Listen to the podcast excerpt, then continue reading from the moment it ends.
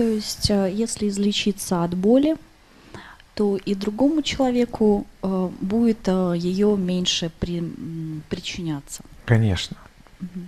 Ты перестаешь обвинять себя и других. Ну и, понятно, Творца в первую очередь. В первую.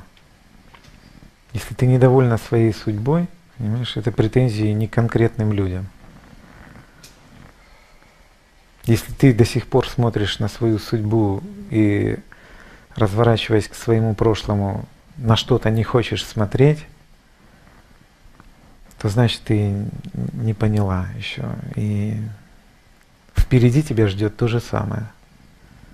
Только когда ты посмотришь на свое прошлое и поймешь, что там все сложилось ровно так, как должно было для меня сложиться, что везде я делал лучшее из того, что я мог, тогда у тебя возникает ощущение, что я сейчас нахожусь в лучшем месте и дальше я буду находиться в лучшем месте. Вот тогда возникает та самая радость. Принятие, даже не принятие, а некое внутреннее, открытое состояние тому, что происходит, согласие с тем, что происходит. В том числе, если даже кто-то мне доставляет боль.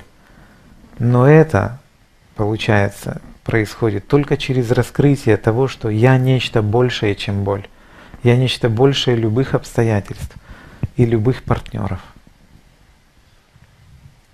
И любых отношений, любой боли и даже любой радости. Я просто нечто большее. Не то, что я радостней больше, чем боль, а я вообще нечто большее, чем все, что называется состояние.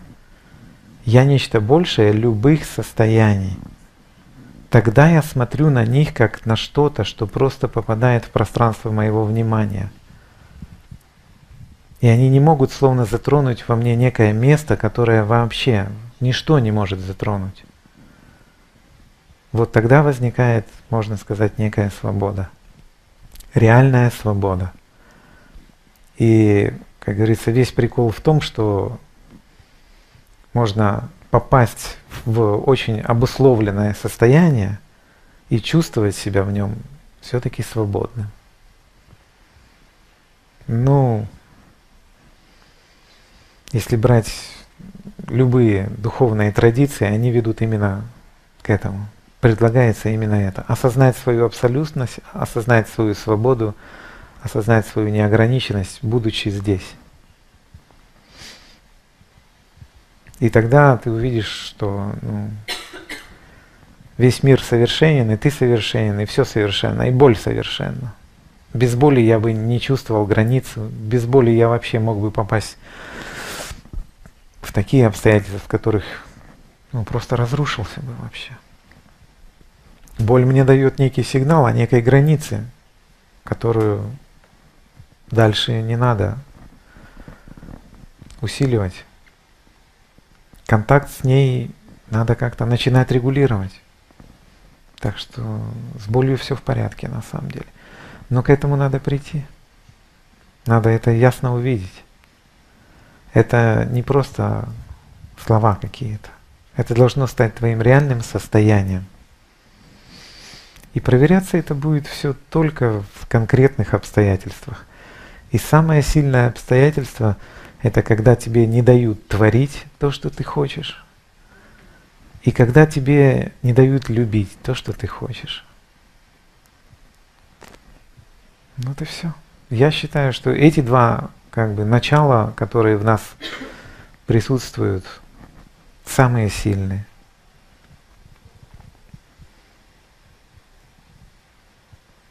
И если брать, как говорится, классику,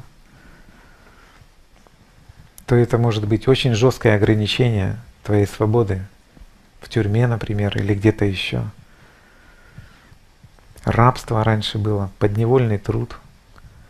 Где-то здесь раньше плавали на галерах прикованные цепями люди, без шанса вообще, без шанса. Вот если ты в таком состоянии продолжаешь чувствовать себя радостным и свободным, пожалуйста. Она может быть очень сильной, Понимаешь? Она может быть сама боль, может быть очень сильной. Физическая, хроническая может быть боль. Ты можешь получать унижение от других людей хронически. Но нечто внутри тебя словно недосягаемо ни для кого, ни для физической боли, ни для психологической боли. Открыть вот это место, получается, как бы является твоей задачей. Но как ты его откроешь, если у тебя все хорошо? Ну как ты его откроешь? Если ты научилась эту боль себе компенсировать чем-то все время, ты его никак не откроешь. И эта ситуация, когда ты идешь все время словно за пределы, очередная боль попала в твое пространство, ты идешь за пределы этой боли, следующая попадает за пределы.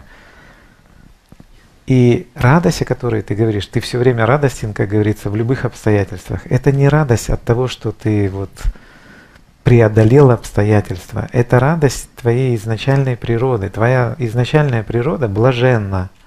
Понимаешь? Но ты не можешь это блаженство открыть, потому что настроила свое внимание на радости, конкретные радости, внутренние и внешние. И ты стремишься к очередной радости, ты включилась в этот процесс стремления к очередной радости. Постоянно. Я иногда привожу пример с гусеницей. Гусеница переползает очень просто. Она вот так сгибается, потом вытягивает один конец, потом подтягивает другой. Вот так ты сейчас находишься в радости и потом вытягиваешь, какая будет следующая. Вот mm-hmm. что порадует меня дальше. Вот какая у тебя сегодня вечером следующая радость? Секрет. Судя по твоему лицу, она есть. Конечно. Конечно. Да, я в предвкушении. Теперь mm-hmm. вот когда-нибудь наступит момент, когда вот этот конец туда же подтянется. Однозначно. Ну и все. И вот ты порадуешься. Да? Но потом она опять вот куда-то в другое место, понимаешь? Ты будешь планировать следующую радость свою.